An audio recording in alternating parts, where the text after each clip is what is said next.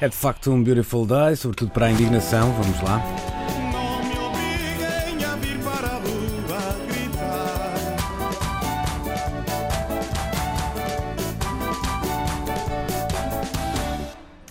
Pois é, vamos então à indignação. Há um- É comentário político hoje, portanto, uma coisa seríssima.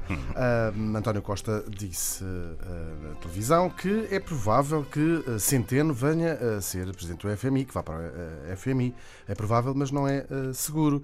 O que é uma grande informação. E, como diz Jorge Carvalho, não percebo a importância que tem este Beileca. Vem dizer para a televisão aquilo que toda a gente sabe. Como mexe do Centeno do FMI. É muito provável, mas não é nada certo. Olha, obrigado. Sempre informações privilegiadas. O que já era bom, mas o que eu gosto mesmo é da resposta de José Orico Fagundes que lhe diz: Jorge Carvalho, voltaste a trocar os comprimidos. Voltaste a trocar.